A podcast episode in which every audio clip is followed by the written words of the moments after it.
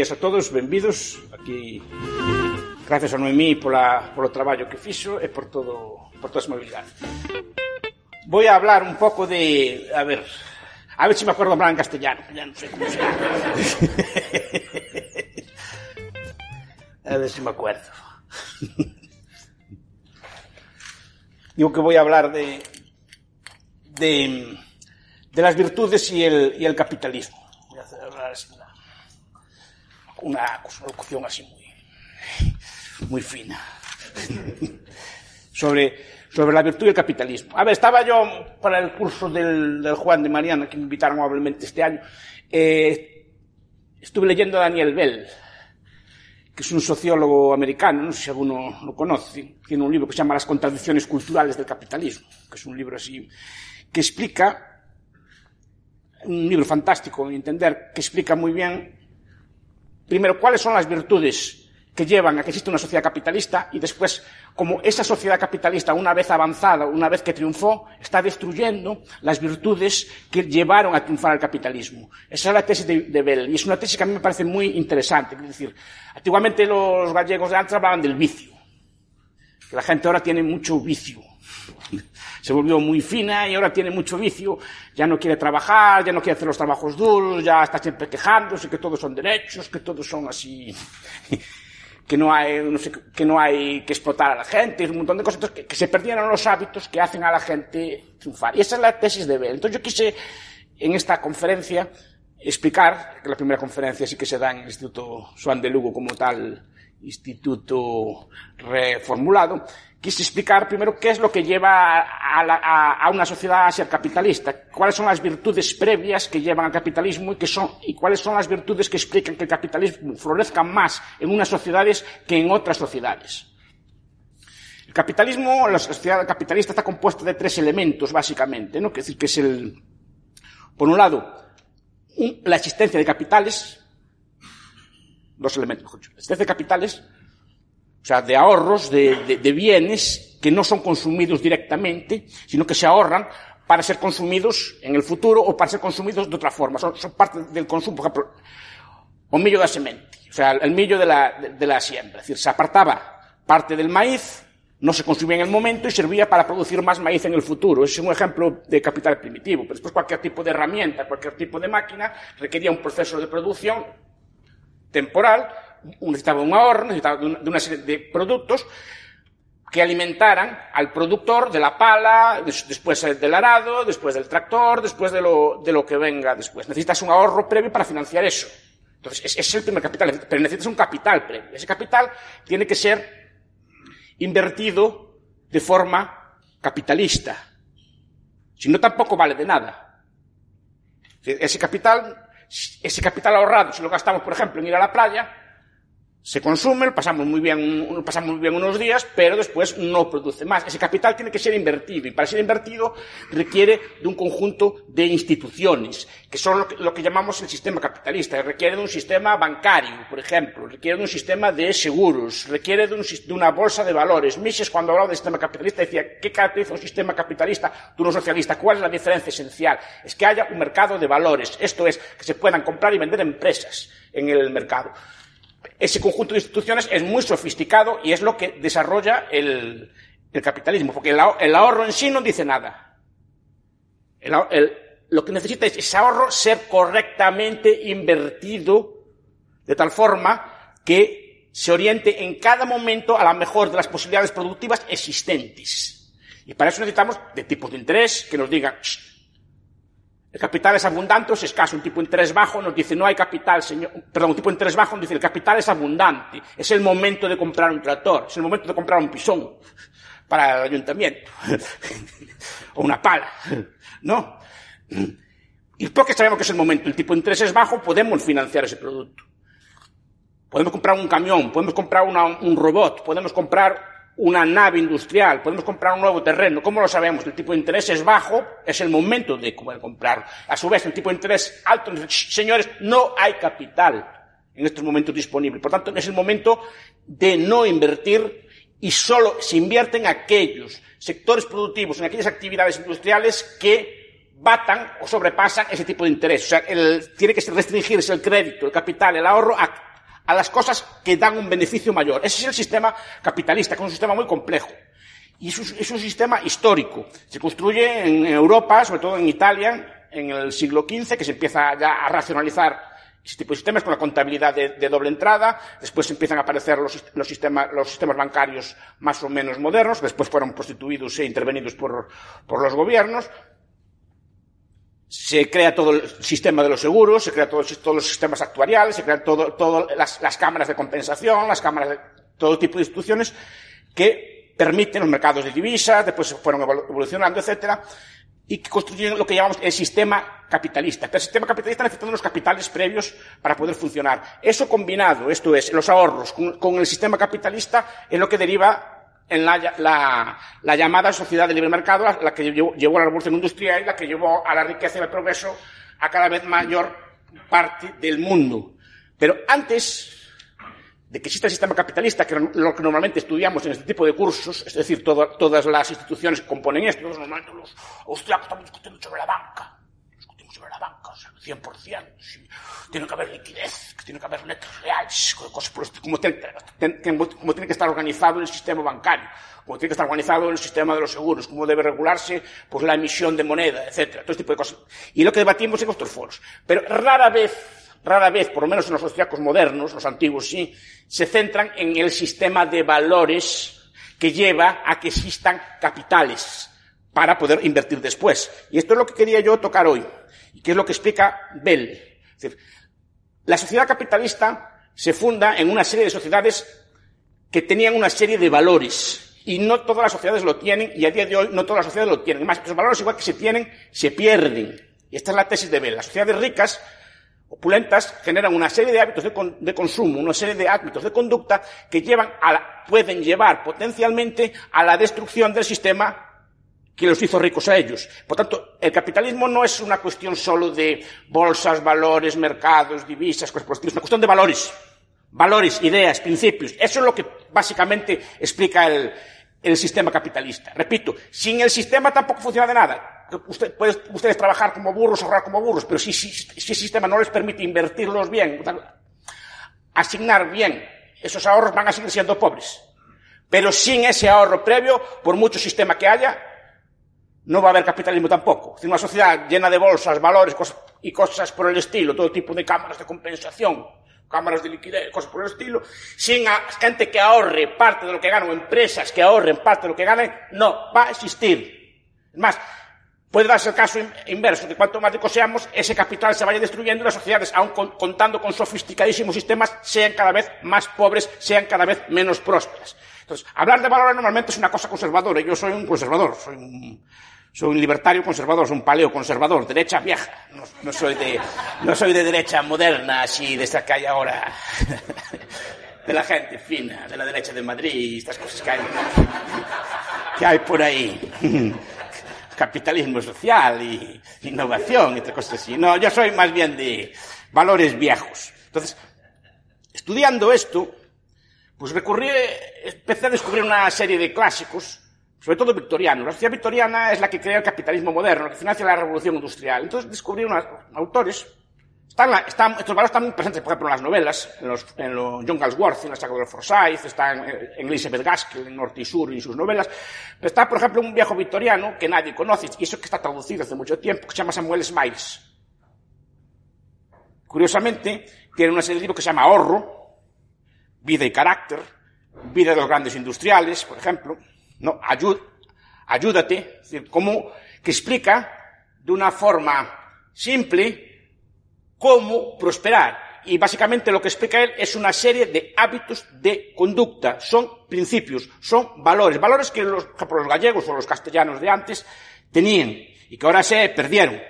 Saben ustedes, el yerno de Karl Marx, escribió un libro, Paul Lafargue, un comunista francés de origen cubano, escribió un libro que se llama El derecho a la pereza, que influyó muy negativamente a muchas generaciones de, socialistas porque decía que el socialismo iba a ser no trabajar, básicamente. y todas estas ideas que defiende la gente moderna de rentas básicas y pagas así para todo el mundo. Y así, pues, vienen de ese principio socialista de que el, trabajo es un mal, es un castigo, y hay que evitar esas cosas y tiene que darnos una paga. Zapatero, Pablo Iglesias, tiene que darnos una paga, mantenernos a todos. Y él decía que no era así. Por la que decía que había siete razas malditas en la tierra, supongo que lo saben, ¿no? Había siete razas malditas en la tierra que le gustaba trabajar. Decía los pomeranios en Alemania, los escoceses, los auvernios, los chinos, no me acuerdo de otro, y los gallegos. Decía allí, los gallegos son unas siete razas malditas de la tierra que les gusta trabajar. Pero como Galicia está españolizándose. y no solo se españoliza en el, en el sentido cultural. España tiene muchas cosas buenas. Los pueblos españoles tienen muchas cosas buenas. Se españoliza creo que en las cosas, que creo que es un tópico también, pero las cosas tópicas de los españoles. no se españoliza en la realidad, sino que se españoliza en el tópico. Y el tópico era, no viva la Virgen, vamos a, tomar unos, a hacer unos pescaditos, vamos a, vamos a la fiesta de, la, de, San Fermín, vamos allí a, la, a las fiestas todas. Me explico, que se pierden los valores viejos. Esto es un tópico, obviamente, no es, no es real. Pero el tópico es el tópico, bueno, es el tópico de, esto del, del, español como vago, que tampoco es cierto, pero, ese tópico es el que, es, el que trasluce y es el que, es el que permea, y, es el que, el que nos influye. La idea de, no trabajar, que ese tópico en España sé que no es cierto. Pero sí que hay esa imagen ritual de y esto es lo que se está copiando. Esa idea, no, no hay que trabajar, que el trabajo es una maldición de Dios, y no, no hay que ir al trabajo. Mañana, no, que mañana es sábado, no, no puedes, como, contaba a mí un, señor que decía, no, es que fui a buscar unos empleados para ir para, para el almacén y nos preguntaban si tenían que trabajar el sábado. Y, y cuando les dije que tenían que trabajar el sábado, que no iban, porque si no, no podían ir de marcha el viernes. ¿No? Y este tipo de, de cosas que yo no las creía, las vi varias veces ya. Las vi varias veces ya en gente, en gente joven. Entonces es, eso, ¿de qué deriva esa falta de del trabajo cuando los gallegos de antes, yo recuerdo pues, a mis abuelos, los amigos de mis abuelos, trabajando los domingos por la mañana y tal, así todo el día levantando, las vacas comen todos los días, así, no hay, no había descanso y todo, era todo, el día trabajar y consideraban una vagancia estar así ocioso, incluso los sábados por la tarde iban allí a acabar el campo, no, no, no, no había descanso, a lo mejor el domingo por la tarde descansaban un poco, pero no es, decir, ese tipo de vida que fue lo que llevó a Galicia, en general a España, en general a los pueblos de Europa adelante, se está perdiendo, se pierde precisamente por un exceso de opulencia. Entonces, es más, incide, y esto, repito, que este tipo de libros ya no se inciden, en valores, en principios que se están perdiendo. ¿Y cuáles son esos valores? El primer valor es el del ahorro. El ahorro es un valor principal. El ahorro requiere sacrificar consumo presente por consumo futuro. Esto es, no gastar todo lo que se ingresa, sino apartar una pequeña parte para el futuro. Si ustedes leen cualquier libro de finanzas personales, que es una literatura que creo yo que debería enseñarse, yo no creo mucho en la escuela pública, como ya verán, pero, decir, pero de enseñarse algo, ¿por qué no enseñan unas pequeñas finanzas personales a los, a los jóvenes? ¿no? No, no finanzas de empresa, no finanzas corporativas, sino pequeñas finanzas personales. Eh, llevar tus cuentas personales al día, que no, de no gastar más de lo que ingresas, etc. Entonces, si leen cualquier tratadito de los que hay abundantes, muy buenos, el de Kiyosaki, por ejemplo, de Padre Rico, Padre Pobre, que es un libro que a mí me, gusta mucho, por ejemplo, o cualquier libro de este, de este estilo, ven, o el, el hombre más rico de Babilonia, de Clashing, que es otro, es otro libro muy, muy interesante, dicen que la clave de la riqueza, la clave de la prosperidad es si ganas 100, aparta siempre 10 para el futuro y gasta 90, pero siempre acostúmbrate a vivir un 10% por debajo de lo que ganas, como mínimo. Si ustedes ven los hábitos de ahorro de la tierra, ve que los países que más crecen del mundo son, varios de los que más ahorran. El chino ahorra, de promedio, en Hong Kong, en Macao, en Singapur, otros pueblos chinos que son prósperos, ahorra el 50% de lo que gana de promedio. Pues nada, ¿cómo, cómo crecen? ¿Cómo desarrollan? No desarrollan por, por algo, porque son pueblos muy duros en el trabajo. Los chinos son una de las siete razas malditas también y muy ahorradores, son muy frugales, no, se acostumbran siempre a vivir por debajo de lo que ganan.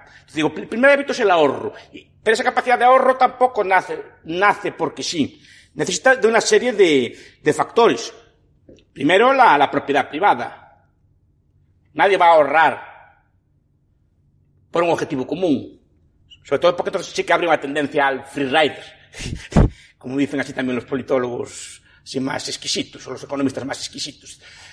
Porque si no la gente, ahorrando para el común, no tiene, ningún, no tiene ningún incentivo porque no puede controlar cuál va a ser el uso de ese trabajo. La propiedad privada, si leen los tratados clásicos de Pipes, por ejemplo, que es un libro fantástico, Propiedad y Libertad, que es un libro absolutamente fantástico, Propiedad y Libertad, que, explica perfectamente por qué aparece la propiedad, cuál es la función de la propiedad y cuáles son las virtudes de la propiedad, o ni siquiera en el de Guy Sorman, ¿Por qué la propiedad? Por ejemplo, es un libro que explica muy bien esa función de la propiedad. La, propiedad básicamente evita conflictos y sobre todo hace a uno dependiente de sí mismo. Sabe que la, la propiedad nadie te va a ayudar si te va mal. Si, si tu campo se deteriora y no, no, está cuidado, tu maíz no crece, si tus animales están flacos, es tu problema y tienes que cuidar tu Te autorresponsabiliza, no le echas la culpa a un ente colectivo. Si la sociedad, la comunidad, el Estado, algo así de este estilo, no, la, la, que es el que cuida, no.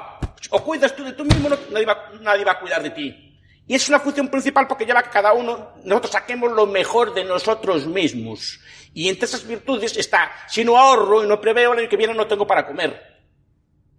Si yo no guardo una parte de la cosecha para pasar el invierno, me voy a morir de hambre yo, mis animales y mi familia. Entonces yo ya mismo yo tengo que aprender a ahorrar, a calcular y a prevenir. Y estos son algunos de los rasgos básicos del capitalismo, que están, están en esencia. Es decir, no, llegas en esa, en esa, pequeña cosa de ahorrar parte de la cosecha, calcular cuánto va a hacer falta el año que viene, ver qué mermas vas a tener, qué amortizaciones puedes tener, etcétera, hacer un cálculo de futuro y hacer una previsión. Normalmente las previsiones se hacían a la baja, no, no podías prever siempre la mejor de los escenarios, sino el peor de los escenarios, y después si tenías un excedente sí que lo podías reinvertir. O sea, era un cálculo empresarial simple, pero que te llevaba a prever el futuro, a ahorrar y a cuidar de ti mismo, a cuidar de tus utensilios, a ahorrar para mejorar tu maquinaria, porque se ahorran maquinaria, se ahorran mejores animales, en, me en mejores ganados, lo que fuera, revertía en ti y en tu familia. Y esa es la mejor forma de ahorrar, pero no puede haber un ahorro serio si no hay la institución de la propiedad privada.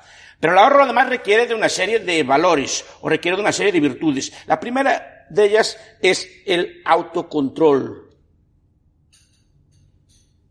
El autocontrol. Y es una, es una virtud que enseñaban básicamente las, se enseñaban todas las morales, buena parte de las morales, no todas son iguales al respecto, pero todas las morales o todas las éticas, sean laicas o religiosas, in, intentaban imbuir algún tipo de autocontrol en las personas. Es decir, la capacidad de auto restringir nuestro propio cuerpo, de, de domesticar nuestros instintos en aras de algún tipo de fin superior. Freud dijo, no es que me guste mucho Freud, pero Freud lo dijo una vez, la civilización es represión, y represión de los instintos. Básicamente el instinto sexual, el instinto de tánatos, el instinto de muerte y el instinto sexual. Y todas las, las, las civilizaciones, todas las culturas intentaron de alguna forma reprimir esos instintos, que ahora se desliberaron, entre otras cosas por culpa de la, escuela de Frankfurt y la, la revolución de Marcuse o de Wilhelm Reich, todos los filósofos de, de, esa escuela que decían, no, liberemos los instintos, vivamos la vida, carpe diem, disfrutemos, no, todo es una represión de la iglesia, hay que liberarse. ¿Eh? A ver, un libertario ahí no tiene nada que decir, cada uno lleva su vida y no, no, no está bien ni está mal, pero cuidado, las ideas tienen consecuencias. Las cosas que se hacen Está muy bien, muy libre, que haya cada uno responsabilice de lo que hace, pero determinadas ideas tienen consecuencias y es bueno que se sepa también. Entonces, digo, toda la, la civilización era una civilización de autocontrol.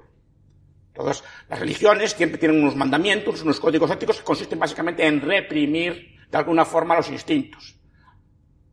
Y nosotros estamos aquí básicamente porque nuestros padres o nuestros abuelos en general reprimieron sus instintos. Nuestros padres gastaran el dinero con queridas, lo gastarán por ahí en juegos, lo gastarán por ahí en, alcohol o en cosas por el estilo, que a lo mejor les apetecía, ¿saben? Pues a lo mejor no, estaban, no, no, habrían ustedes estudiado, no estarían ustedes igual de bien criados, no, no estarían igual de bien educados, no, no estarían igual de cosas, porque a lo mejor les apetecía, ¿saben? Pero alguien les enseñó, no, mira, quieto, no sé qué te apetece irte de farra y, fechar una, y cerrar una barra americana. a lo mejor les apetecía. Pero decía, ¿qué? Si, si hago eso, mis hijos no van a tener para comer. Si hago esto, no voy a tener casa propia. Si hago esto, no puedo comprar una máquina nueva, no puedo invertir en educación, no puedo invertir en otras cosas. Y es bastante más divertido pues, ir a una barra americana o, ir, podría ser, para que me guste, pero la gente dice que es muy divertido. gente que va a esos sitios. si, no, no, iría. o en alcohol, o en fiestas, o en juegos, o en lo que fuera. Es más divertido, pero sacrificaron, por lo menos en buena parte, sus instintos por un bien futuro, por un ahorro futuro. O sea, había una, una ética social de autocontrol, de represión del instinto. Y esa represión del instinto, que repito que es moral, yo no sé cómo es el ser humano natural, yo creo que el ser humano natural no es así. Esto es una cosa que se educa, que se, que se influye. Si quieren, como dirían los hayekianos, es algo evolutivo, se fue creando una moral, una civilización, una cultura que lleva a reprimir en cierta forma los instintos y a, reprimir los caprichos. Pero no solo es los grandes, los grandes gastos, es privarse de una cerveza. Son pequeñas cosas, por ejemplo, si ustedes fuman, tienen el, el, paquete 20, si en vez de fumar la cajetilla entera guardan dos, cada 10 días ahorran 4 euros. Y al cabo del año ahorran 200 euros. Y en dos años ahorran 2.000 euros. Y los ponen en tres compuestos les rinde mucho. Solo con ahorrar dos cigarrillos. Pero requiere del sacrificio de fumar dos cigarrillos menos. No dejar de fumar. Saber restringirse. Decir, no, ahora no lo voy a fumar. Lo voy a guardar aquí una caja. O no voy a tomar una cerveza. No, no voy a tomar la segunda cerveza. Y ese dinero a la hucha. Requería de un sacrificio. Si ese sacrificio es capaz de hacerlo de forma ordenada, organizada y no gastando todo lo que tienes, no comiendo todo lo que tienes, eso lleva a un autocontrol, a una dinámica. De ahí por ejemplo, las, las, las religiones, la, las educaciones antiguas eran muy severas. Antiguamente, pues, los, muchos son jóvenes, ¿se acuerdan? Los, se educaban, los colegios religiosos se educaban a ducharse en agua fría. Aunque hubiera agua caliente. ¿Por qué? Pues, para aguantar domar el cuerpo. Es decir, si, no hay agua caliente, puedes pasar sin ella. Eres capaz de sacrificarte si vienen maldadas y no hay, eh, hay una crisis, hay una guerra, eres capaz de adaptarte. Por ejemplo, todas las cosas de pulcritud que educaban también en los ejércitos, que educaban en, las instituciones, así digamos, que, educaban de forma rígida. Eso de ir afeitado, eso de ir eh, pulcramente vestido, es decir, cosas que dicen, no, es una tontería. Sí, es una tontería, pero ¿qué te enseñaba aquello? A levantarte cinco minutos antes, por pura disciplina, afeitarte e ir pulcro. Te enseñaba a domesticar el instinto de quedarte en la cama aunque fuera cinco minutos más, para levantarse, para ir pulcro, afeitado, con el pelo corto, bien vestido, con los zapatos lustrados, porque eso requiere tiempo, eso requiere, son pequeños esfuerzos que te enseñaban a domesticarte a ti mismo. Y si eres capaz de domesticarte a ti mismo, controlar tus impulsos, reprimir tus instintos, o restringir, no tienes por qué domarlos de todo, pero sí restringirlos, eso lleva a una cultura de ahorro y es, es la base de una cultura de civilización. Pero es muy difícil establecer ese tipo de valores de sacrificio, dureza, etcétera, en sociedades como las nuestras que son hedonistas. Porque triunfan valores de otro estilo, son valores ideológicos también de hedonismo, vamos, un momento, jaja, vamos a privarnos, no sé qué, no sé cuánto, que vamos a vivir la vida, que, se acaba pronto, y vamos y comamos, que mañana moriremos, y cosas por estilo, cosas que se miran así, muchas cosas que se ven así en las películas, y carpe diem, así, mil veces maldito. Porque eso es lo que lleva a las sociedades a no ahorrar. requiere de un autocontrol, requiere de un sacrificio, requiere de, una domesticación de, uno mismo. Y eso es muy difícil. Pero repito, todas las éticas, las cristianas, las budistas, incluso muchas éticas laicas, inciden en ese aspecto de autocontrol. Pero la sociedad moderna no es una sociedad de autocontrol porque se pierde cualquier tipo de, razón trascendente o cualquier tipo de razón para controlar o domesticar el cuerpo. el discurso actual es el contrario de liberarse, disfrutar de la vida y no reprimir los instintos. Cuando la base, repito, del ahorro, la base de la civilización es el autocontrol. Implica también cierta autonomía mental. Es decir, la idea de, de,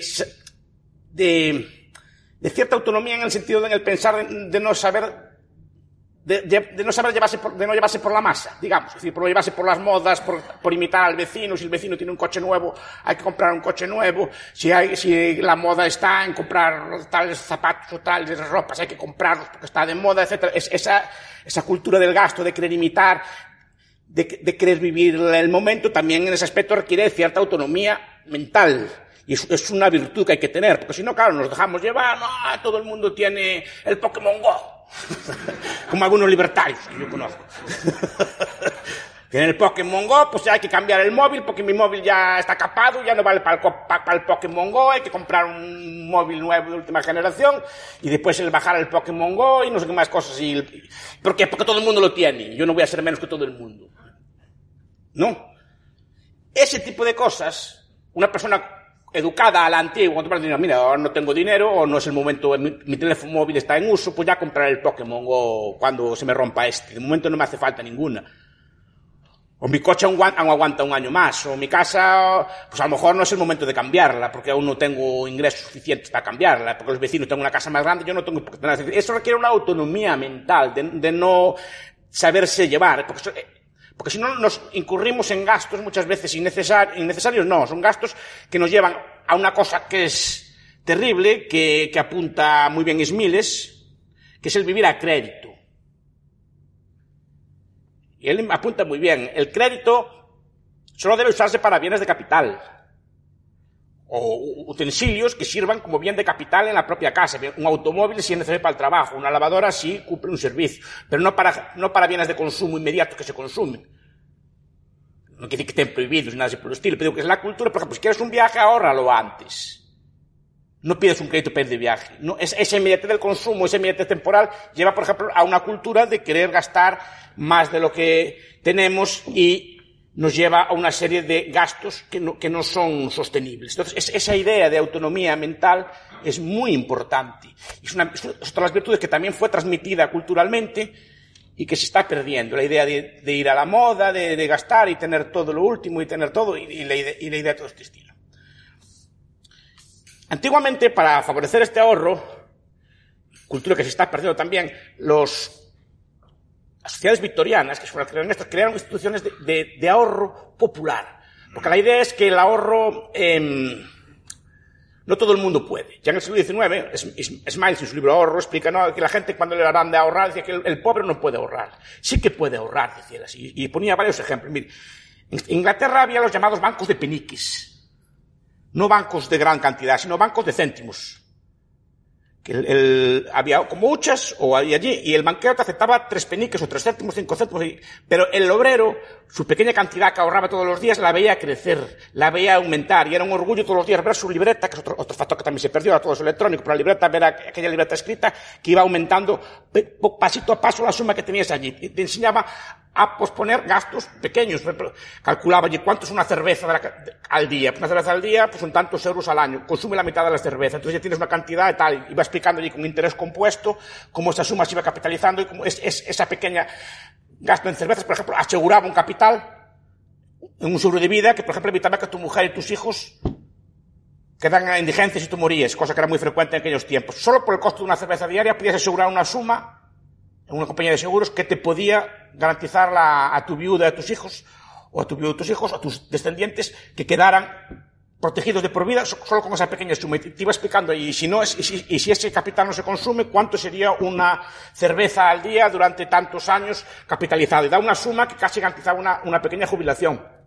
O garantizaba unos gastos médicos, o garantizaba una serie de cosas. Te lo va explicando. Y se puede ahorrar, sí que se puede ahorrar. Se puede ahorrar desde lo más bajo. Porque ahora, a un, otro día hubo un debate en el Parlamento Español que decían es que el, el obrero no puede ahorrar. No puede ahorrar si lo gasta todo, claro. Porque, porque el obrero actual está inmerso en una serie de gastos de consumo que los sociólogos dicen que está inducido socialmente, yo creo que están inducidos individualmente, porque los valores están, hay que tenerlos dentro. Si no, es que si el vecino tiene una moto nueva, yo tengo que tener otra. Si el otro tiene un móvil de última generación, yo tengo que tener uno. ¿Y por qué tiene que tener un, un móvil de última generación? Porque tiene que tener una moto nueva. Porque, tiene que tener, porque no puede aguantar con el antiguo. ¿Quién le manda? Es como que no puede ahorrar. No puede ahorrar si, si te metes en unas dinámicas de gasto, sobre todo unos gastos a crédito, una serie de cosas así que son los que te comen. Ustedes compren un coche con ahorro y compren el mismo coche a crédito y ve casi, casi le sale el doble. Si lo compran el coche al contado, aparte que pueden negociar las ofertas, pueden comprarlo cuando está más barato, pueden, pueden comprar cuando quieran, e, ese coche, el mismo coche le sale a mitad de precio que se lo compra usted a crédito. Ese tipo de cosas que forman parte de la, de la cultura financiera tradicional se están perdiendo. Es, es una cultura totalmente eh, perdida en ese aspecto. No. Entonces, lo, lo, lo que hacían los, los victorianos era crear pequeñas instituciones. De ahí nace, por ejemplo, en España las cajas de ahorro, que era también una institución de ahorro popular. No era para grandes ahorradores, ni para grandes empresas, ni para grandes ricos. Era para pequeños ahorradores que iban allí con sus pesetas, con sus cosas allí. La vieja institución de la hucha, que tanto me gusta. No las pensiones, que eso no existe. La, la, la hucha de verdad, aquellos cerdos así gordos que me gustaban a mí, que se metían las monedas dentro. Y que eran inviolables, además, que no, que no se podían romper. Eso era, era, una buena institución. Entonces, porque, porque, enseñaba al niño a ahorrar sus cosas allí, y yo de pequeño, me acuerdo yo que fui criado en esa cultura, e iba con mi cerdo allí, los sábados por la mañana, a la caja de ahorros a meter mis pesetas, que eran pocas, pero todas las pesetas que ahorraba iba todo orgulloso con mi, mi libreta. Tenía allí 24 pesetas más cada semana, una cosa así. No. Eso es lo que creaba la cultura. Y un niño, eh, yo era un niño, no era rico, ni mucho menos, era un niño. Tenía lo que me daban así, va, la chuchería, dejaban comprar chuchería, comprar la mitad de las chucherías. Capitalizaba. Sin saberlo aún. Pero en una cultura tradicional que te iban educando en ese tipo de cosas. Eso se pierde. Se pierde también por falta de frugalidad. Ahora, los bancos modernos a duras penas aceptan este tipo de cosas. Yo creo que a los bancos modernos no les gustan este tipo de, pesetas, que vayan los niños con las pesetas a echarle allí. Y eso es un error muy grande. Porque ese niño se lo ha robado el futuro. Ese niño ahora soy yo. Y si a mí de pequeño no me enseñaron a guardar, las pesetas y los céntimos, ahora no guardaría lo, poco que gano, pero ya gano más pesetas y céntimos. No. No me acostumbraría a guardarlo y a, invertirlo en fondos de inversión o, en lo, que se tercie. Pero, pero es una cultura se pierde, que había antes, que fue lo que nos hizo ricos. Ustedes cuando nacieron ya nacieron en hospitales, ya tuvieron todo tipo de, ambulancias que los, que los llevaron, que, o médicos que los cuidaron, tuvieron ya electricidad desde que, nacieron, tuvieron un montón de cosas que sí. Tuvieron comida, neveras, todo tipo de bienes de capital, eh, centrales eléctricas, centrales de gas, gasolina en la gasolinera, todo ese tipo de cosas la, la había. ¿Eso quién lo creó? Zapatero. ¿Quién lo creó? La República.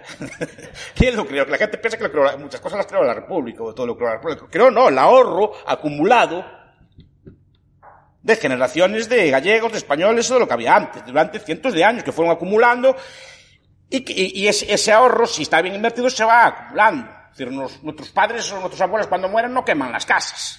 Las disfrutan ustedes. ¿No? Ni le echan sal a los campos cuando están viejos. Para dejarlos, o cortan los árboles, ¿no? Al, al revés. Es decir, les gusta dejar un legado a las generaciones futuras. Y sobre ese legado construyen ustedes. Otro factor es la frugalidad. Hay una cosa que nunca me canso de decir, pero que poca, pocas veces se, se manifiesta. La gente cuando yo hablo, cuando le hablaba a Noemí, por ejemplo, cuando lo conocí, así que me se enfadaba mucho conmigo. Y muchos jóvenes que yo hablo con ellos por mi trabajo, me decían, identifican capitalismo con consumismo. Entonces, cuando piensan en capitalismo, ¿en qué piensan? Pues un señor con un yate, con una gorra así de capitán, ¿no? Piensan en un Maserati biturbo, piensan así en, en una discoteca gabana, una discoteca así fina, no llena de gente allí muy elegante y así, o gabano, o vantas, o nombres así de estos que son en latín, o así de estos, sino que son así, de discoteca fina. pues piensan así en muchos lujos, en, muchas cosas así de viajes a Bali, no, el capitalismo no es eso, el capitalismo es todo lo contrario. Eso, esos son los hijos de los capitalistas, el capitalista no es así. Los capitalistas que conozco yo comían el menú del obrero, con sus obreros. Esos los capitalistas que conocía yo, y ahorraban, y no gastaban, y siempre miraban la peseta y miraban todo. Por eso llegaban a ricos, porque ahorraban y, y, ese ahorro lo invertían sabiamente. Los capitalistas, no, no los capitalistas políticos, los capitalistas de verdad, los empresarios que creaban empresas y que hacían empresas pequeñas o grandes. Pero la visión es la misma. O incluso una persona normal, un obrero normal, un sistema, una empresa, también actuaba empresarialmente cuando ahorraba y pensaba en su futuro, pensaba en sus cosas. No solo es un privilegio. O sea, la distinción entre empresario y no empresario es muy tenue. No, todo el mundo, en cierta forma, actúa empresarialmente en muchos aspectos de su vida, aunque no sea, digamos, propietario de su empresa, sino que hay personas que a lo mejor no son propietarias, pero que sí que actúan empresarialmente, invirtiendo su dinero de la forma más sabia, for, bien para pensando en el futuro, bien formándose a sí mismo, bien formando a sus hijos, o, lo que sea, pero pensando siempre en un futuro, no tienes por qué ser necesariamente un empresario típico. Pero la idea es eso, que el capitalismo es consumismo. Tú piensas que el capitalismo es esto que se miran así en las revistas del corazón, o esta gente así con un yate muy grande, y, están los anuncios de la tele o de la radio, mi, mi, lo quieres ya, lo quieres ya en el momento. Si miran así anuncios de, de, de, sorteos, de lotería y cosas por el estilo, que se escuchan así mucho, lo quieres ya, quieres un yate, quieres una cosa así. Yo, yo no juego.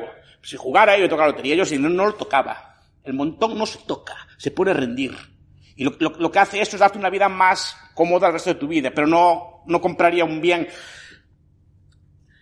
que me arruine. De hecho, por ejemplo, ustedes miren, todo lo que todos los que le tocan lotería, que es, un, que, es un, que es un estudio muy interesante que se debería hacer, las personas que le tocan lotería, un 70-80% de ellos a los cuatro años están más pobres que antes. Porque no solo están pobres como antes, están con deudas.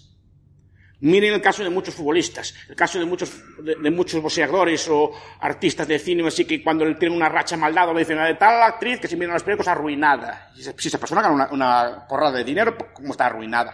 O tal futbolista se lo mira allí en la indigencia. Como salió otro día un futbolista inglés que fuera de tal, se miraba allí en un asilo así todo pobre. No. ¿Y por qué? Porque no tienen dinero y eso se identifica con el capitalismo, pero no son capitalistas, no tienen la cultura del capitalismo. La cultura del capitalismo es ese dinero hay que ahorrarlo, no gastarlo en el momento y ese dinero bien invertido te puede dar una vida muy cómoda en mucho tiempo. Pero tienes que privarte a corto plazo de comprar un coche caro, salvo que lo puedas mantener, una casa cara, salvo que la puedas mantener, etc. Porque muchas de las inversiones que hacen son inversiones que no son inversiones, son inversiones que te comen el dinero.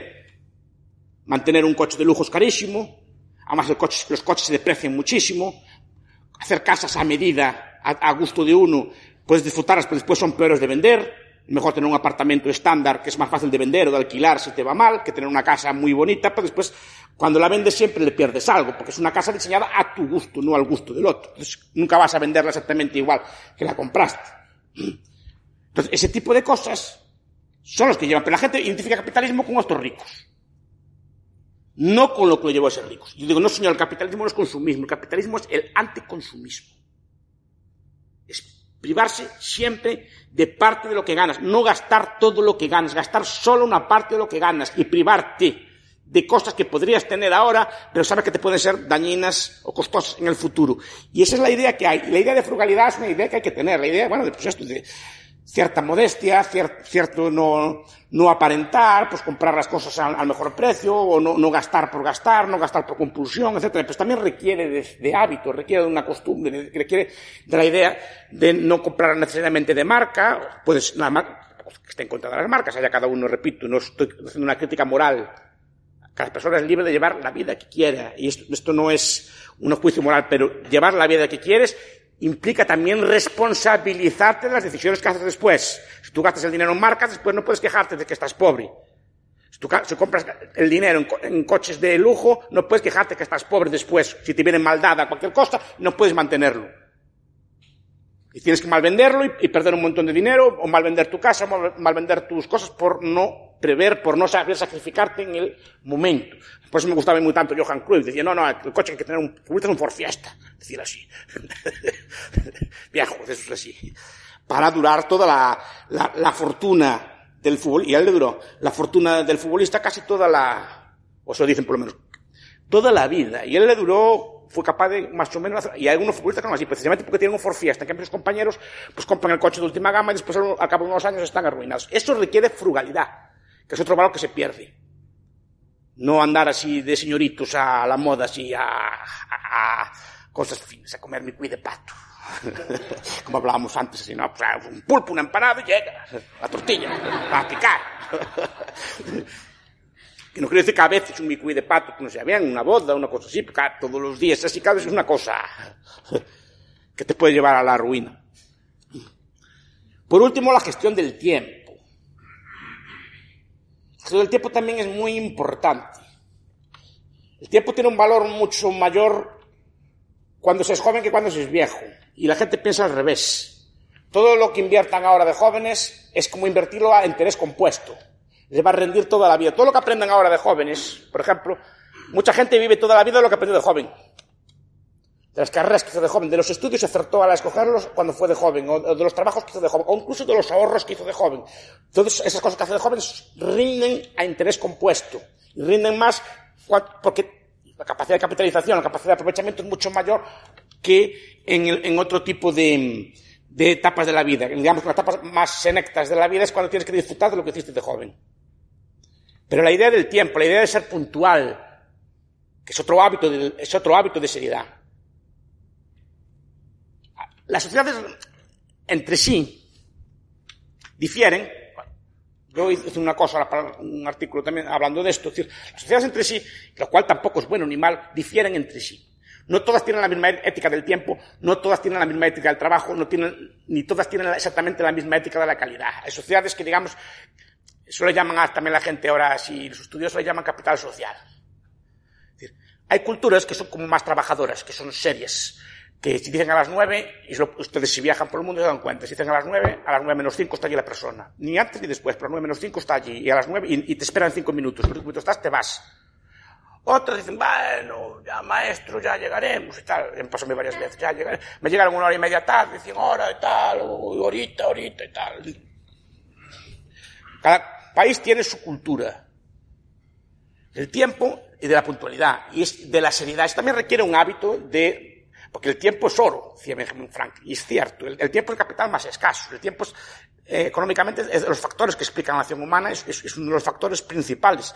De hecho, el principal problema que tiene el ser humano de cálculo es el cálculo del tiempo, es, es la escasez primigenia, no hay, es el bien más escaso que existe, es un bien que difícilmente puede ser prorrogado, el tiempo. Entonces, es, es el que hay que usar con más, con más seriedad, no hacérselo gastar a los demás, y requiere también unos hábitos de dominio de sí mismo, porque la puntualidad que implica, implica cálculo también. ¿Cuánto me va a llegar llegar hasta allí? Yo no puedo llegar tarde, porque está tu señor esperando por mí. Entonces, tengo que llegar a Madrid a las 7 que tengo una cita allí con el señor Nogales. ¿no? Por ejemplo, ¿cuánto me lleva llegar a Madrid? Pues me lleva una hora en avión, tal, yo calculo, entonces, ¿qué avión tengo que coger? Nunca, el, si quedo a las 7 no me cogerá el avión de las 6. Tengo que coger el avión de las 3 o el que haya antes para llegar con tiempo, calcular qué medio de transporte voy a usar. Si calculo con tiempo, puedo usar un, medio de transporte más barato, puedo, ir en metro en vez de en taxi, puedo, puedo, requiere una serie de cálculos para llegar allí, una previsión y un autodominio. Pica levantarse de la cama, por ejemplo, una hora correcta para estar en, punto a los sitios y requiere un control del tiempo. Eso, la puntualidad es tan importante. Y de ahí derivan todos los hábitos de trabajo. Por ejemplo, los hábitos de absentismo hay sitios que la gente es más trabajadora que otros. Gente va a sitios que, está allí. Decían la leyenda, cuenta la leyenda que los alemanes el día siguiente de perder la guerra, en 1945 estaban todos en las puertas de las fábricas. Aún estaban destruidas, estaban allí. Porque había que estar allí. A las nueve de la mañana estaban todos allí. Perdieron la guerra, no, no estaban allí en la fábrica. Para ver qué había que hacer. Aunque no vieron nada que hacer, estaban allí. Eso es un hábito que se adquiere culturalmente, sí, por cada individuo, pero requiere una una calidad, o sea, que el trabajo esté bien hecho, no solo esté hecho, sino que esté bien hecho, que, la pieza esté bien acabada, que el, cosido esté bien rematado. Este tipo de cosas son culturales y derivan también de esta gestión del tiempo, esta, esta gestión de la frugalidad. Este tipo de gestiones son las que dan las sociedades unas más ricas que otras. Por eso el trabajo, aparte de la capitalización que tenga cada uno, también depende de la calidad. Es decir, no es lo mismo un producto de un país que de otro. Hay países en la Tierra que tienen mejor fama de producir que otros. Y, eso se paga. aparte del, trabajo, el estar hecho por esos trabajadores se paga. Y la gente valora productos de calidad de tal país y valora menos productos de otro país. Y eso, la remuneración de un trabajador no es solo lo que produce, sino es el valor de lo que produce. Y si tenemos un hábito de trabajo, una cultura de seriedad, una cosa por el estilo, eso lleva a una sociedad próspera y rica. Estos hábitos que les expliqué, también hay que aplicarlos a una escala superior. Estos hábitos de frugalidad, de ahorro, si una sociedad los tiene, también los transmite a sus estados. Normalmente los estados, aunque algo, algo distorsionado a peor, responden a la sociedad que tienen. Si la sociedad es de pícaros, vagos, etcétera, normalmente el Estado será compuesto, gobernantes serán compuestos de pícaros y vagos. Si la sociedad está compuesta de gente trabajadora y seria, incluso al, pícaro y al vago le es más costoso ser pícaro. Es decir, en una sociedad, en una sociedad seria, trabajadora así, incluso el pícaro tiene que trabajar más que en una sociedad de vagos, porque los el resto de la sociedad no se lo tolera, entonces tiene que ser más, tiene que ser más emprendedor, tiene que inventar nuevas picarescas, tiene que ser mucho más hábil a la hora de ser pícaro, le cuesta más. Entonces hay menos pícaros, por tanto. Este tipo de hábitos se extienden al Estado. Si, la sociedad no tiene ese hábito de frugalidad, es difícilmente que los gobiernos la tengan. Si la sociedad es gastadora, es muy difícil que el Estado sea usted. Si, la, si la sociedad en general tiene deudas y gasta y vive por encima de lo que gana, es muy difícil que le reclame al Estado que gaste por debajo de lo que gana. Si la sociedad, en cambio, vive por debajo de lo que gana, es muy probable que la sociedad reclame electoralmente o reclame de, otro tipo de formas gobiernos que gasten menos y, por lo tanto, que lleven a, un círculo virtuoso de la sociedad. ¿Y todo esto para qué?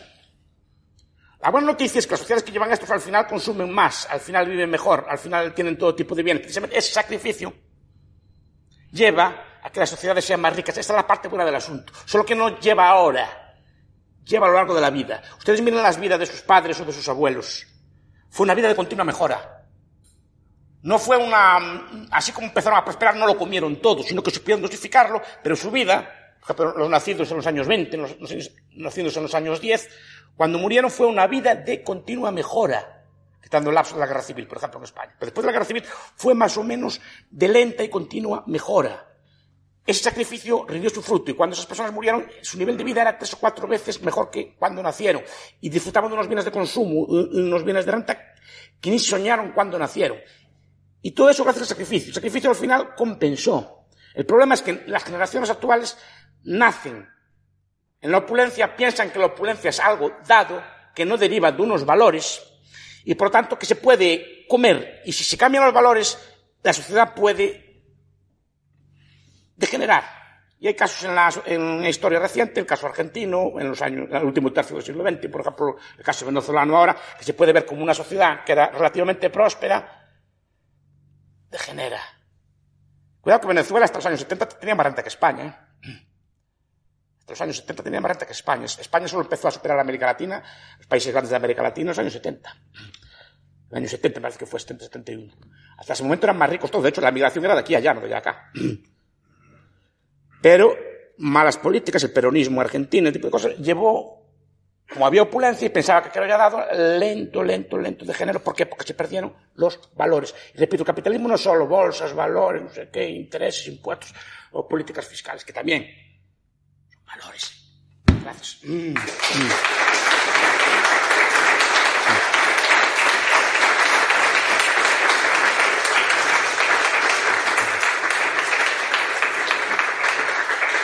Pues estaría muy agradecido si me hacen preguntas o si quieren discutir conmigo. Paso, paso, para eso vienen aquí, ¿no? Di Luigi. ¿Qué libros recomendabas sobre las virtudes del capitalismo? Yo, eh, los clásicos son de Smiles, Smi- Samuel Smiles. Samuel Smiles. Sí. Están en inglés todos, tú, tú no tienes problema con eso, me los consigues allí fácil, pero en España son fáciles de conseguir. Están en, en Iberlibro, en Avebooks, en cualquier librería de segunda mano buena, tienen los libros de Samuel Smiles. Están traducidos al español desde, desde los años 30, son ediciones viejas. La prueba está es, es que ya no se reeditan. Y son libros muy, a mí, para mí me gustan muy agradables, porque, por ejemplo, eh, sobre todo yo recomiendo Ahorro, se llama así. En inglés es Thrift, el, el nombre que tiene. Eh, porque va explicando como qué truquitos se hacen para ahorrar, incluso un obrero, una persona humilde, y cómo ese ahorro va poco a poco compensando, y cómo ese, ahorro requiere de cierta frugalidad. No abandonarla de todo el vicio ni, ni represión absoluta, sino saber justificar la vida y los vicios. Y eso lleva, a mucha gente a vidas de prosperidad. Todos los, los seguros mutuos de los obreros eran creados como sus pequeños ahorros y, y absolutamente privados. Eran, eran asociaciones de obreros que se creaban entre ellos, mutualizaban ahorro, creaban compañías de seguro, creaban pequeñas cajas de ahorro, creaban pe- pequeños bancos. El banco de peniques, a mí esa cosa que yo no la conocía me fascinó. Sí, bancos, ahorrabas un penique. Y así ibas sumando aquel penique allí todos los días. Que así poca cosa, a lo mejor no muy rentable, pero creaba un hábito que esas personas al final iban ahorrando cada vez más, más, más, más, más. Y llevaba a vidas muy... Mejoraba en todos los aspectos, no solo ya en el aspecto del ahorro, mejoraba incluso cuando veía aquello que prosperaba, pues la gente decía que bebía menos cerveza y ahorraba más. No es que no gastaba toda la paga en la, taberna como gastaba mucha la gente en España también antiguamente. Fue muy común que los, los obreros el día de pago, que eran los sábados, iban a gastar toda la taberna o cosas por el estilo. Pues es- esas costumbres se fueron lentamente, lentamente, moderando. En los años 30, cuenta James Bartholomew que el pueblo inglés era de los pueblos más civilizados de la tierra. Era un pueblo, decía él, precisamente por esas costumbres de moderación, de frugalidad. Él decía que era un pueblo que aplaudía al rival en los campos de fútbol. Y ahora ya no. Ahora el estado de bienestar es hablar de mañana, pero el estado de bienestar no. hooligans y cosas por el estilo. no, no es culpable del cambio de cultura. Un, detalle respecto al ahorro. Eh, comentaba hace un momentín el tema de, comprar un coche que sale más barato del contado que a crédito. Eso era antes. Ahora, si va a comprar un coche, es más caro de contado que a crédito. Porque como el dinero es gratis, el gran negocio que se está haciendo, con, desvirtuando un poco el valor del dinero, es ese. Lo que se está buscando es financiarse, financiarse. los concesionarios de automóviles están ganando más dinero por lo que ganan con el financiamiento que con la venta pura y dura del coche. Eh, lo que quiero decir con esto es que al final el, ahorrador de a pie que entiende por ahorro eso, ir apartando esa amiguita constante, eh, ¿dónde lo mete? O sea, eh, lo hemos ido arrinconando. O sea, no todo el mundo tiene la capacidad para conocer ciertos mecanismos de ahorro, aparte del poner en la la hucha puede invertirlo, depende del riesgo que quiera asumir, pero puede invertirlo en metales preciosos, puede invertir, hay muchos activos, hay, hay muchos activos de invertir, desde bienes raíces, todo tipo de cosas. Pero la idea es el ahorro. Otra cosa es que el, Estado, la política monetaria, distorsiona por completo esto y genera nuevas crisis, claro, porque al final eso se acaba pagando. Se acaba pagando porque está distorsionando. El interés no puede ser cero, el interés no puede ser negativo, jamás. Mm, jamás. Es, digamos, es una cosa que es, contraria a la naturaleza humana. No puedes pagar más por un bien en el, en el presente que en el futuro. Es decir, que un bien en el futuro tiene que ser siempre más, más caro que en el presente. Porque hay un, hay un, precisamente te están pagando esa privación de, no sé si lo dije bien, es decir, que en el futuro siempre tiene que ser más caro que en el presente. Porque te están pagando, para, tú consumes algo en el futuro, tienen que pagarte la privación actual. Ahí está el mérito, el sacrificio. Para que los gobiernos están distorsionando por completo la economía, pero aún así creo que sigue siendo más barato comprarlo al contado que, sí, porque al final hay que financiarlo, la financiera gana algo. La financiera con, la trucos intenta que lo financies porque sabe que así gana algo.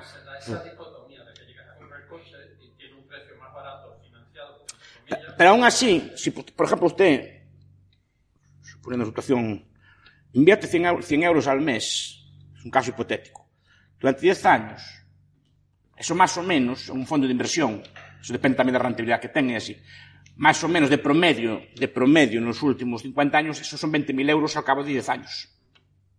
Ahora ya sé que es algo menos, incluso puede asumir un riesgo, pero más o menos 100 euros al mes a 10 años eran 20.000 euros, de los cuales usted ponía 12.000, 12 o 13.000 euros. Ponía usted y el resto eran intereses que le daban.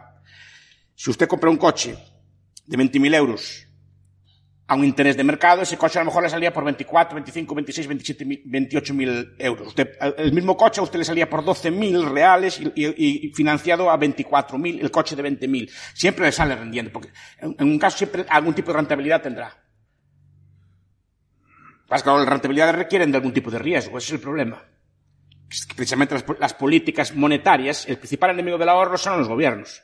Porque distorsionan, uno con impuestos, después con inflación. La inflación hace un daño tremendo. Y después con todo tipo de, políticas que están, que están de este estilo de bancos centrales, por el estilo, que desalientan por completo el ahorro y al ahorrador prudente lo llevan a meterse en cosas muy arriesgadas que no conocen. Porque los tipos de depósito de plazo están bajísimos, toda la gente se mete en cosas que no conocen y es ahí donde pueden perder. Pues el problema ahí es, es, es cosa del, no es cosa del ahorro, es cosa de quién interfiere el ahorro. Di.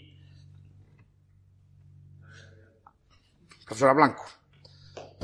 Estoy al 99,9%, no puede ser a 100, pero el 99,9% de acuerdo con, con usted. Sí. Eh, pero a mí, como por, por, por la generación a la que pertenezco y porque tengo hijos, una de las cosas que más me preocupan es, una vez que ya estamos aquí y que pues no hemos sabido transmitir nuestra generación y las anteriores, los capitalistas no han sabido transmitir a ese hijo el sentido del ahorro y del esfuerzo, etcétera, etcétera, una vez que ya estamos aquí, ¿cómo cree usted que se puede avanzar probablemente igual de lentamente? Pues esto no puede ser mañana sale el sol, sino que tendrá que ser lentamente, pero ¿cuál es la vía Primero hablando de ellos y, discutiéndolos. Mire, profesor Blanco, yo si di esta conferencia es porque yo llevo años en Juan de Mariana también, usted cumplió, cumplió 10 años, cumplí 10 años hoy, que lo, ya lo vi en el Facebook. Yo algunos menos, pues, fui, fui, fui invitado y así. Y encantado de ir allí, pero nunca vi una discusión sobre valores. No quiero decir que no las haya, yo, yo no fui testigo de ella en las veces que fui. A lo mejor las hubo, yo no estaba, ¿no? ¿En qué sentido? Que siempre discutimos allí el 100% o no el 100% o discutimos así de cosas nuestras, ¿no? O sea, ¿qué? Si el recursos, que si teoría de la banca, teoría de la ciudad. Estamos discutiendo cosas de... Nunca vi una discusión sobre valores de este estilo. Porque son conservadores. Los valores que están defendiendo aquí, si se quieren defender, repito, no hay que cogerlos, son muy conservadores. Son valores antiguos, de, de, de represión, de frugalidad, de ahorro. Mire, pues no hay. Como nos decían a nosotros de pequeños, no sé a los jóvenes de ahora como los crían. Pero no hay, dice mi madre, no hay, no hay, no hay, no hay, no hay más cosas de esto, no hay. Lloraba, patada, no hay. Pero ay, pobre niño que se traumatiza, no sé qué, una cosa. Empezamos con cosas, con cosas así, empezamos a... Es una cultura de que no son capaces de sacrificarse. Yo eso no lo veo, perdón que, que pero yo no lo veo como conservador o no conservador. O sea, los valores que usted acaba de contar son sensatos. Son sensatos. Pero eso no es necesariamente conservador. Conservador porque sí que requieren cierto autosacrificio y, digamos, cierta falta de hedonismo. Y los valores de sacrificarse. Yo en la, en la conferencia de Juan de Mariana hablaba de, de, un autor que a mí me gusta mucho, que se llama Pitirim Sorokin. No sé si lo conocéis, vosotros sí que lo conocéis, ¿verdad? Allí no, no creían que existiera. es un autor muy interesante. Tiene un libro que es muy poco conocido, que se llama La Revolución Sexual en Estados Unidos. Y explicaba, también sin meterse en morales, ¿no? Es decir, no, cada uno haga lo que quiera, ¿no? Es decir, es, es cosa cada uno. Pero cuidado, las, estas revoluciones sexuales tienen consecuencias. La gente ahora no, no, invierte tiempo ni sacrificio en sus parejas. A la primera de cambio se disuelven. Se disuelven, por ejemplo, como mis alumnos, por de Erasmus, ¿no? Claro, si no hay un sacrificio, por, por sí, por ser van de Erasmus se rompe, tú los verás allí también tus cosas, ser van de Erasmus se rompe, la pareja ya se rompió, por una cosa nimia. Cuando las parejas de antes sacrificaban, a lo mejor se iban juntas al argentino, se iban juntas a, a, a donde hiciera falta, y sacrificaban, invertían uno en el otro. Y eso, claro, permitía una visión a largo plazo de construir una casa, una cosa así que permitía pensar en el futuro. Ahora no, la gente vive a corto plazo, son parejas a corto plazo, lo cual también puede estar bien, no, no estoy criticándolo. Pero lleva tiene consecuencias. Que decir que nadie va a invertir en usted tampoco. Cuidado. Como usted enferma, como envejezca o como le vaya mal, ¿por qué voy a quedarme yo aquí? No sé si me explico. ¿Qué? Habiendo otras por ahí fuera. Es decir, lleva a esto. ¿Qué? No. No hay esa cultura. Es una cultura de sacrificio, porque esa cultura de sacrificio lleva también a no ahorrar, a no invertir en las personas, sino a querer gastarlo ya, el capital ya, todo inmediato, todo, todo así, Tinders, Grinders y todo tipo de, páginas de internet que todo lo dan fácil y todo lo dan así. Entonces, claro, lleva a que no haya ningún tipo, que no estoy criticando ya cada uno con su vida, pero, pero tiene consecuencias, y tiene consecuencias de este estilo. Tampoco es malo ni bueno que usted se compre un, la ropa última moda o compre coche, está bien, pero después eso tiene consecuencias. Como le venga maldada, como le venga una crisis así, la gente, uno de los problemas que tiene, creo que tuvo España, en esta crisis, a diferencia de otros países, que España la gente no, es, no fue, o sobre todo mucha gente no fue capaz de asumir que había que sacrificarse. Muchos países de Europa, sobre todo los de Europa del Este, que a lo mejor vienen curtidos de más hambre o de más sufrimiento cuando no había carbón en el invierno, inviernos de verdad, de verdad, no, sin comparación con los nuestros y cosas por el estilo, no. Inviernos de verdad, de muchos meses, con mucho frío y así. No había carbón, pues ponían mantas hacían lo que podían, pero no, no se quejaban. Aquí yo vi huelgas, lo vi en la televisión, huelgas en Valencia porque cortaban la calefacción a las 12 de la mañana. huelgas de estudiantes porque era un sacrificio. Entonces, ¿cómo estudiamos nosotros? Que no teníamos mejor ni calefacción ni nada en la escuela. O eran solo unas horas contadas. ¿Cómo, cómo estudiamos, cómo sobrevivimos? Pues repito, porque nosotros nos educaban a lo mejor era muy duro, así, de vez en cuando ducharnos con agua fría. Sabíamos lo que era sufrir. Pero ahora no, ahora todo tiene que ser así, a temperatura ambiente. Tampoco demasiado calor, más de que la gente... Que no estoy criticando, los jóvenes de ahora no creo que lo hagan por mal, pero simplemente están educados en esa falta de valores. Tampoco es bueno ni mal. ¿Y cómo avanzamos? Explicándolo, explicándolo y contándolo. Esta cosa que acabo de decir ahora, por ejemplo, de, de, la, de, de este de cosas, de hablar del vicio, sí, bueno, del vicio, es una forma de hablar mía, ¿no? Que decían los gallegos de antes, que la gente antes tenía muchos mucho vicios. Explicándolos, explicando que, que, las sociedades prosperan y se desarrollan porque son capaces de sacrificarse. Esos valores son conservadores porque antes los transmitían las religiones o las éticas. Y ahora no tiene usted un sustituto equivalente para darlo. Es decir, ¿en nombre de qué te sacrificas? no solo eso, ¿para qué te sacrificas? Claro. Porque vivimos en la época de los derechos. Sí. Como yo tengo derecho a, porque yo tengo que ahorrar, si yo tengo derecho a que me mantengan, yo tengo derecho a que me den, yo tengo derecho a seguridad social, o sea, el Papa Estado está ahí. Entonces, quitarle esa mentalidad a la gente no es fácil, porque es decirle, no, tío, tienes tú que ver por ti mismo. Al fin y al cabo, lo que hemos logrado es que los abuelos son una carga, los hijos son una carga, y, y eso lo que queremos es la comodidad. Antes no había derechos, o sea, antes mirabas la vaca, no había de comer. Ahí está. O sea, antes o ahorrabas tú o no iba a haber un plan de pensiones que te lo diesen. Pero poquito la mentalidad que tenemos hoy en día es que no importa lo que haga, no importa cómo me vaya, yo tengo derecho a un trabajo porque yo estudié, eh, me especialicé en el mosquito siberiano y a mí me tienen que dar trabajo. Creo que lo que hay que cambiar es esa cultura. Y después otra cosa, yo creo que cómo, cómo enseñarle a los chavales, pues un poco como me enseñó mi hijo a mí. Eh, bendito Kiyosaki, a quien la verdad escuché hablar tanto de él que le agarré tirria, eh, tiene un juego muy simpático que es el- el- la rueda de la rata, creo que se llama. Y realmente ese juego te enseña a hacer un balance personal de verdad y lo que significa ahorrar y lo que significa obtener independencia financiera. Hay otro juego por ahí, de hecho yo lo reseñé en un blog hace siglos, que es un juego de un parque de atracciones. Entonces los niños tienen que gerenciar ese juego. Y ellos deciden si una de las anécdotas que contaba esta señora, que, descubrió el juego, es que ellos, por ejemplo, si, sale la tarjeta de que llueve en el parque de atracciones, el chaval dice, no, un puesto de venta de paraguas, porque la gente no trae paraguas y ahí ganas dinero. Ese tipo de cosas es la que habría que potenciar, creo yo. Sí, claro. Totalmente de acuerdo. De eso voy a hablar mañana en el tal bienestar y así.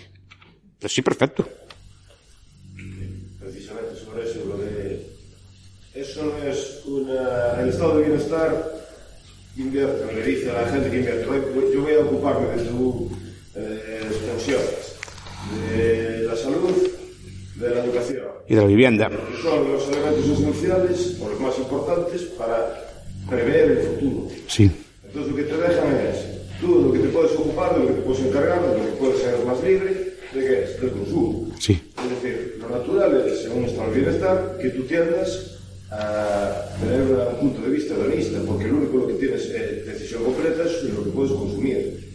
Eso no es una intención buscada y directa. Yo creo que es una intención buscada y directa del Estado, no una consecuencia indeseada. Porque si tienes una población infantilizada y una población dependiente, tienes una población fácil de controlar. Sí, sí, sí, sí. Y por eso creo que los valores, no, no me quiero meter en esto, pero los valores que enseñan la educación no son precisamente favorables a lo que estoy diciendo yo. La educación, digamos, los currículos oficiales, no, creo que no hay nada de finanzas personales, no es, sabe más por Nugal que yo, pero, pero creo que no hay nada de finanzas personales, ni siquiera se discuten ese tipo de valores. Creo que se consideran valores carcas, conservadores o cosas por el estilo, y por eso yo los defiendo. Le preguntaba al profesor Blanco, pues hay que explicarlos y defenderlos, porque el capitalismo no es una cuestión económica, es una cuestión de valores. Y creo que muchas veces los debates que damos los damos con cifras, que si el PIB, que si comparamos a Cuba con Argentina, con tal, y con el PIB subió, bajó la tasa de desigualdad y cosas por el estilo. Eso no, creo que es una trampa. La cuestión es son valores, y los valores llevan al otro. Pero valores interiorizados. Y, si no los explicamos y no empezamos a discutir nosotros, no, no sé quién nos va a explicar. Señora Armada. Me faltaron muchos, pero quis- quise circunscribirme al tiempo de la conferencia. si no. Es un valor, pero el resultado de todos los valores que tú expresas dan lugar a un valor más importante que es ser confiable. Decir, si os Reputación. que sois de aldea o los que no sois de aldea, yo creo que la economía tradicional se mantenía gracias a la confianza. Tú ibas a una feria y muchas veces las vacas no se pagaban al momento. Se cerraba un choque de manos y la vaca se pagaría cuando se pagaría, pero se pagaba eh, en las tiendas que pudiera haber, con más suministro, menos suministro, Sí. era muy habitual y se pagaba siempre. Y sobre todo en las cooperativas de crédito, benditas cooperativas de crédito, aquellas tradicionales, rurales y tal, eh, se dejaba el dinero y eran todo pactos de confianza. La gente se desvivía por devolver el dinero, lo devolvía siempre. Me extraña que hubiera las tasas de morosidad que tienen hoy en día los bancos, hasta creo que no sé si existiría, y la gente cumplía los pactos. Prácticamente no se firmaban papeles, pero la gente devolvía el dinero cuando podía, se mataba, se esforzaba. Si un mes podía devolver 10, devolvía 10, pero si al siguiente podía devolver 25, iba a la cooperativa y devolvía los 25 y en dos, tres años habían devuelto el dinero. Con lo cual, termino, no sé si, no sé si es un valor o es el resultado de todos esos valores que... que... Es el resultado de esos valores. Porque esos valores de seriedad, de cumplimiento y tal, llevan a que tú te puedes fiar del otro. En una sociedad moderna te puedes fiar del otro. te fías de una sociedad que todo el mundo llega, va, va. O en el ámbito profesional, en el ámbito amoroso, cualquier tipo de cosas. ¿Por qué te vas a fiar de nadie? Porque no hay unas garantías previas, no hay, no hay, no hay unas garantías, digamos, sociales o morales previas que te permitan fiarte de nadie. Entonces tienes a tomar, a tomar garantías y a no fiarte de nadie, y ese no fiarte de nadie lleva a que nadie se fíe de ti tampoco. Y al final es una cosa muy, muy disolvente. Yo creo, o sea, la, Hayek, tal como define la religión, no, dice la religión no es que cree la moral, la religión transmite la moral. La transmite de forma barata. Esa es la idea de él. O sea, los principios morales que están aquí explicados, las religiones lo transmitían de forma simple, con unos mandamientos, con unos códigos, una cosa así, que eran catecismos y cosas por el estilo, que otros decían así, y digamos que tenían un origen trascendente. Entonces no, los, no se discutían. Y entonces tú lo aprendías, que había que ser bueno, no había que robar, no había que fraudar, y ibas aprendiendo aquellas costumbres que eran morales. Hoy día faltan ese tipo de referentes trascendentes, o el eco que tienen se va perdiendo con el tiempo. Porque no tienes unos valores sustitutos. Entonces, esos, esos hábitos de frugalidad, no, como, decía, como decías antes, no tienen una... ¿Por qué? ¿Por qué vas a hacer? O sea, te decía, porque Dios quiere que seáis así. Bueno, también, o será cierto o no será cierto. Eso ya es, ya es, es, cuestión de cada uno. Pero la gente lo hacía. Y ahora no, ¿qué valores le das? ¿Por qué? Si le dice el profesor Blanco a su hija, pues no, tienes que hacer tal cosa. ¿Y por qué? ¿No? ¿Cómo se lo explicas? Así les, le haces una explicación a, a, un cálculo de interés a largo plazo, le explicas, le dices tú, claro. Claro, claro pero tiene que ser, si ve una autoridad personal, es bueno que haya un tipo de código moral o algo así, sea no sea, funcionaba en ese aspecto. Y esa es la función que tenía históricamente la religión, de transmitir esos valores de forma barata y fácil, y fácilmente comprensible, y de forma común a una comunidad bastante grande.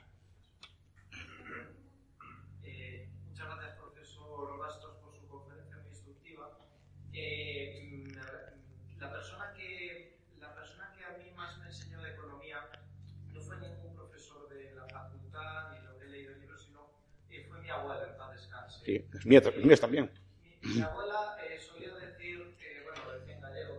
Sí, di en galego, di en galego, aquí no entendemos. Mi abuela decía que non se pode estirar a pata máis do que da manta. ¿no? Sí, sí, sí, sí. Y luego decía también una cosa que no hay poco que no llegue ni mucho que no se acabe. Ahí está. Y, También la mía, sí, sí, sí. sí, sí. Gallegas de antes, no esta gente moderna que hay ahora.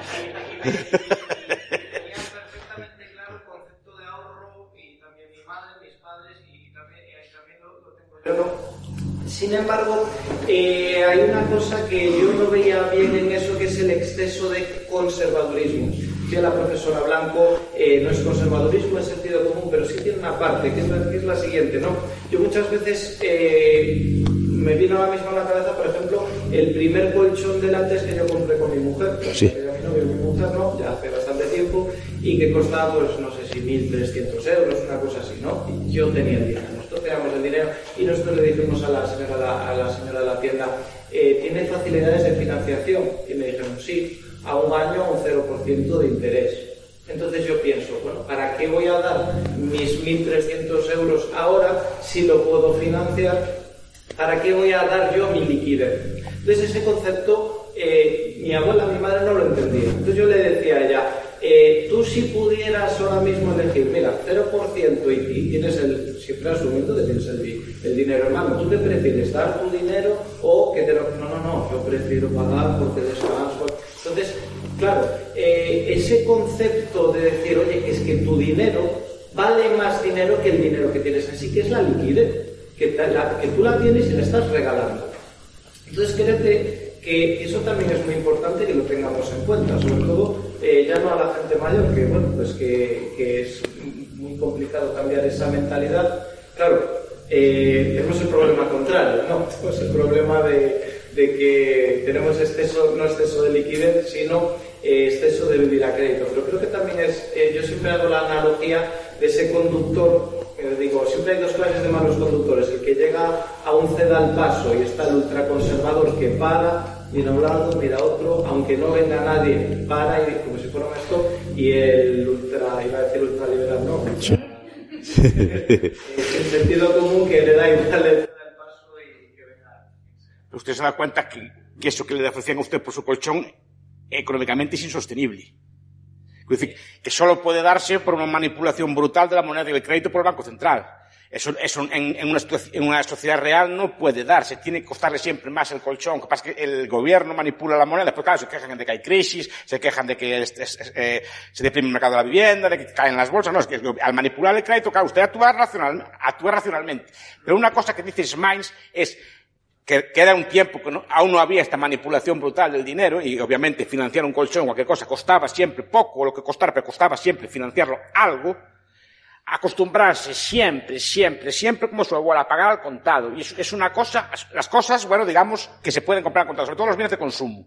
Ya no digo, un, un, bien de capital tiene que rendirle en beneficios para amortizar esos intereses. Si no, no compra al contado. Acostúmbrese a sacrificar el consumo ahora para tener, compre un colchón de segunda mano y vaya ahorrando para comprar el siguiente. Pero no, no compre el colchón ya a crédito. Eso se pasa ahora y por eso está distorsionando todo y, estas políticas monetarias, este tipo de cosas distorsiona por completo el ahorro, porque efectivamente, ¿qué, ¿para qué va a ahorrar usted a día de hoy? Si no le pagan nada en el banco y, y todo eso lo financian y así, y, y que lleva una cultura, como decía Dani, de consumismo consumismo atroz que lleva a que la gente... Pero cuidado, imagine que usted ahora queda en el paro y se queda con una deuda, el colchón. No sé si me explico. Ahí, ya, tiene un problema futuro. Pero a lo mejor ya lo que haría usted normalmente, pues a lo mejor gastarlo en otra cosa o invertirlo y, Claro, pues por eso, que lleva malas cabezas. Eso es el problema, es eso. Que se endeuda usted por cosas de consumo como pasa a mucha gente, créditos baratos, cosas por el estilo, compraron casas a lo mejor el 30 o 40% más caras de lo que podrían pagar, pensando que aquello iba a durar siempre, queda uno, uno de los dos de la pareja en el paro y plum, se derrumba, porque además la gente tiene la costumbre de endeudarse hasta el tope del tope del tope, hasta cero, y, eh, me explico, si puedo pagar mil euros al mes, me endeudo por mil euros al mes. Y no tengo en cuenta que puede pasar una desgracia en la casa, que puede tener una enfermedad, que puede quedar mi mujer en el paro, puede quedar yo en el paro, entonces ¿qué pasa? Plum. Tiene que comprar el piso de acuerdo con la mitad o lo que sea, lo que puede pagar, no con que, todo lo que puede pagar. Pero eso, no es causa del ahorro. Lo, que pasa es que las políticas monetarias distorsionan por completo el ahorro. Hacen un daño terrible. Y eso es uno de los problemas que podemos hablar mañana. Pues muchas gracias. Sí, zurdos hijos de puta, tiemblen. La libertad avanza. ¡Viva la libertad, carajo! ¡Vamos!